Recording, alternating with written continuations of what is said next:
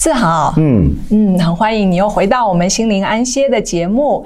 嗯，呃，现在放假了，是有比较轻松一点了吗？嗯，好像还是很多课嘞，很多课，嗯，对，很多作业吧？对，课呃，暑假的课作业都要赶。哦，对，我们还有暑假的课，没错。嗯，老师你就比较好一点啦，你就可以放轻松啦，放假了哈。是哦，我把你们成绩送出去，我就比较没事了。好，哎，我介绍你看一个韩剧，好吧？好啊，你有看韩剧吗？哈。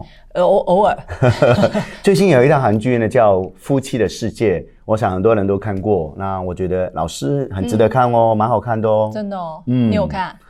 看没看完？看了大半，觉得哇，很狗血，就是哇，看了会很很多想法，而且配合最近有一个通奸除罪化的一个议题，嗯、很多人很关心。嗯婚姻里面啊，现在已经没有呃那个外遇没不属于刑事了，嗯，好、哦，就是觉得很没安全感。我觉得看那个影片，还有可以带大家去思考讨论，嗯，嗯，所以你说的意思是说有关外遇这个议题的讨论，是不是？嗯、是的。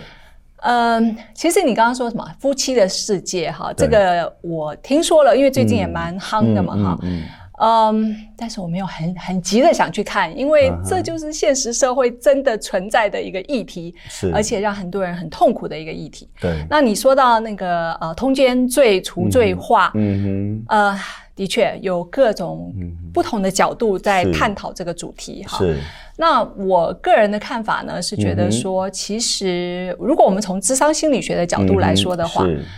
婚姻的维系从来不是靠法律的。嗯哼，如果我们可以靠法律维系婚姻的话，那照道理说有一个通奸罪，那就不应该会有外遇啊。如果说有通奸罪，男人就不会去发展婚外的感情的话，那现代社会就不会有这么多外遇的议题呀。嗯，同意，我非常同意。也有很多呃媒体的观点也是这样讲，很多心理学的专家也是这样讲。嗯，但是以圣经的角度啊，老实说，呃，是呃很强调。婚姻里面的忠诚，哈、嗯，就说承诺，因为可能甚至的男人嘛，哈，很容易就被引诱，所以他很强调婚姻要忠诚，要承诺，呃，但是要做到真的很不容易，要持守婚姻啊，几十年一辈子。嗯，所以我在想，很很多观众朋友可能跟我一样很关心，说，哎，先从老师你读心理智商的，可不可以告诉我们，哎，心理智商的角度？怎么会那么多外遇呢？外遇到底这些原因是什么？可不可以跟我们聊一聊呢？嗯哼，好，嗯，其实我相信你在牧会在接触弟兄姐妹的时候，嗯、应该也蛮常有弟兄姐妹会跟有问这个议题而寻求帮助哈。那如果我们从社会心理学的角度，好，就是心理学有很多的角度啦。从社会心理学的角度，其实它里面一再强调的说，嗯，一夫就说一夫一妻制其实是现代法律，嗯，也许是二十世纪后才定定出来的一个制度，嗯，好，但是在之前或远古以前根本没有这个法律的，没有这种制度啦，应该这样说。所以，呃。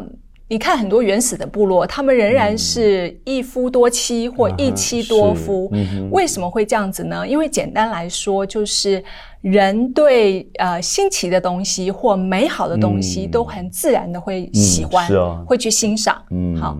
那问题是呃，这是人的天性，但是重要就是你去欣赏的时候，嗯、你喜欢的时候，你怎么处理这个喜欢跟欣赏，嗯、那才是我们一个重点。对，非常同意。老师今天讲，我觉得非常，呃，好像应该说如释重负嘛。嗯、我觉得男人看到美丽的女性或者美丽的东西，都会忍不住多多去看。不止男人吧，嗯、女生也爱看帅哥、啊、小鲜肉嘛，对不对？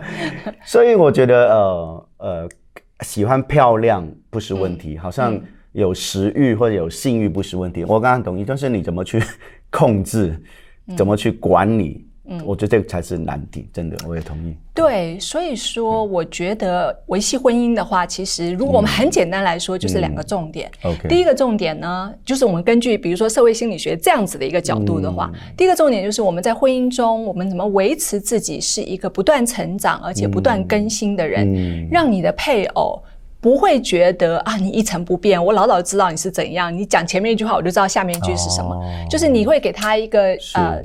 更新跟成长，在改变的一个人，他就会对你充满了好奇，也永远想要跟你在一起。有应该是了哈。是。那第二个重点呢，其实就是啊，我觉得是我们圣经里面说，一生的果效是由心发出。所以呢，其实你要立定心志，告诉自己说，我就是要忠于婚姻。是。好。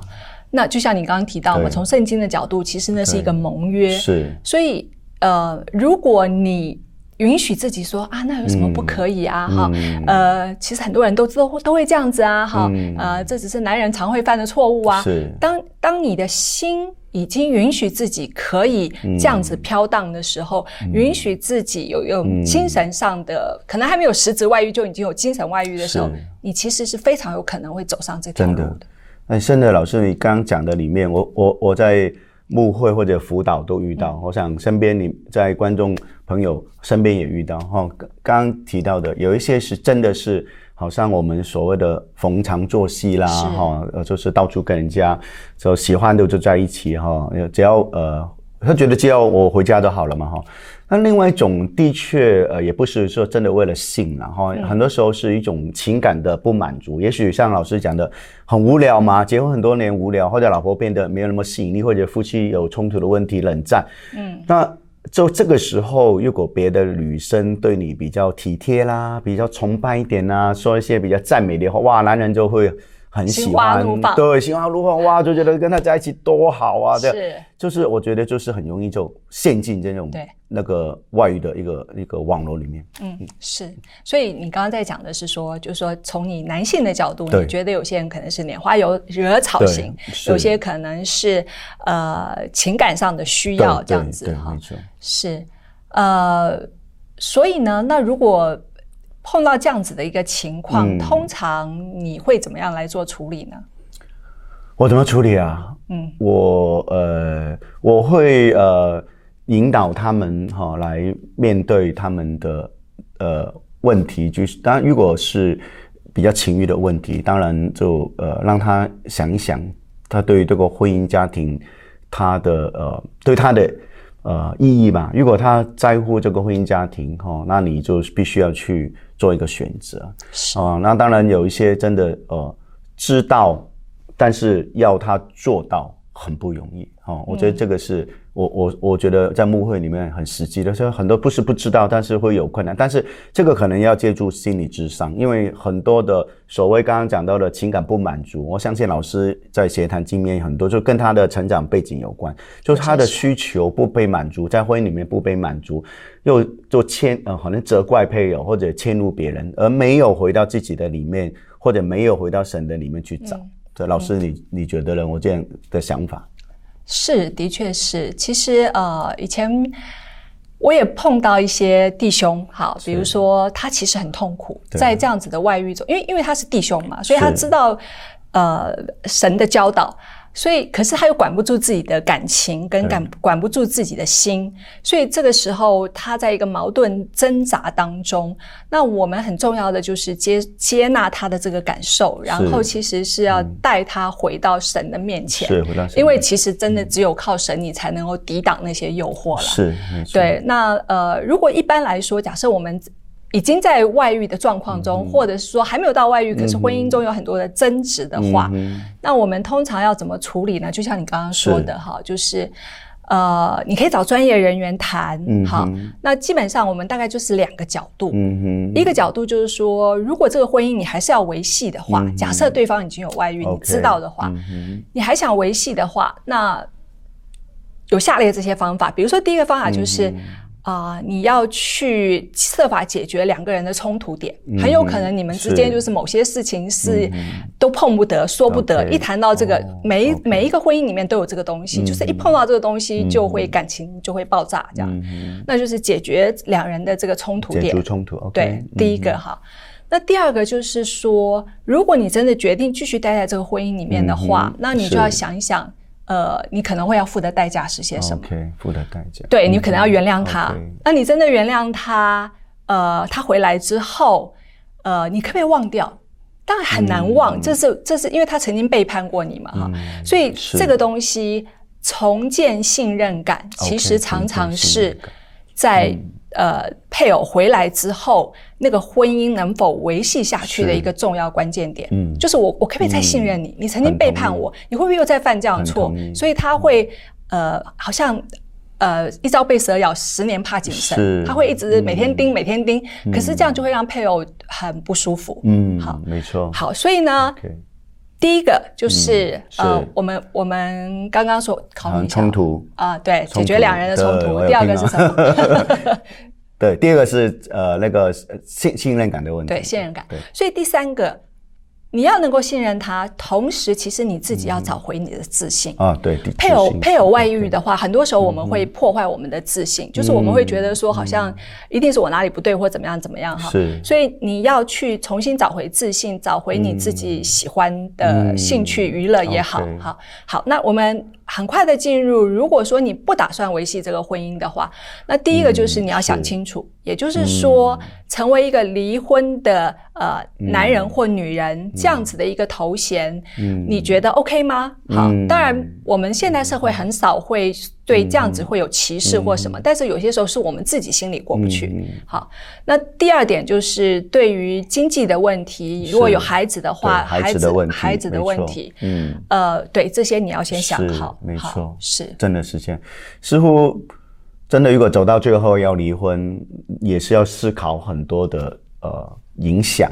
有时候离婚呃的后果或或者走的路不见得比较容易了哈，还是也要付出相当大的代价，也要付一些代价。OK，如果老师，我们如果在节目的最后，我想如果撇开外遇了，嗯、就是说一回到，因为我想讲那么多，最最重要还是基本。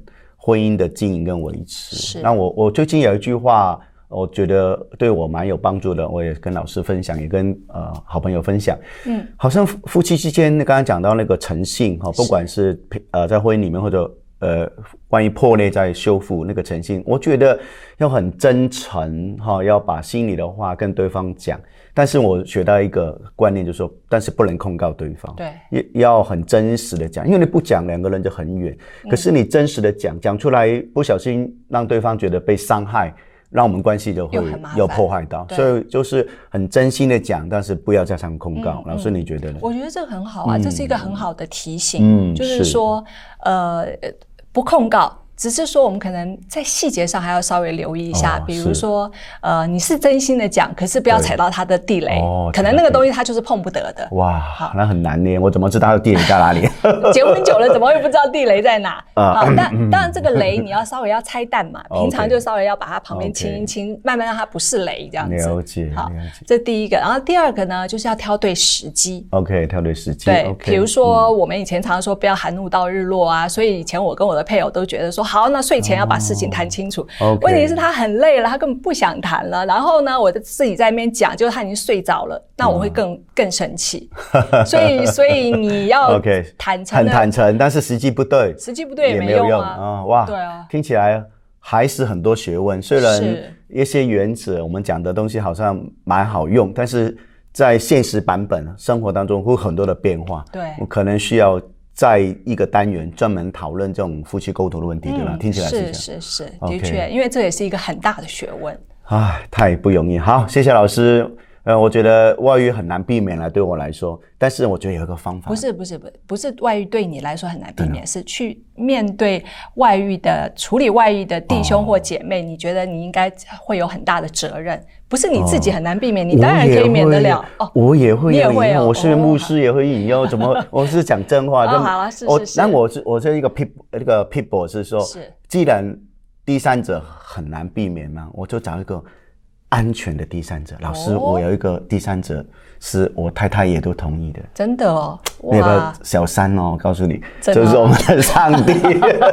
我什么都可以告诉他，对，我找上帝就很安全了。对，我太太也不反对。对，你觉得如？你跟他谈多久都没关系，你们俩要出去散步也没关系。哎，我觉得很棒。好啊，当然找老师智商也可以的。这也是一个安全的第三者，是是。OK，好，那我们今天就谈到这里喽。好，好，也欢迎各位朋友，如果有任何的建议、想法，都欢迎你呃写信到我们木林智商科心灵安歇的信箱。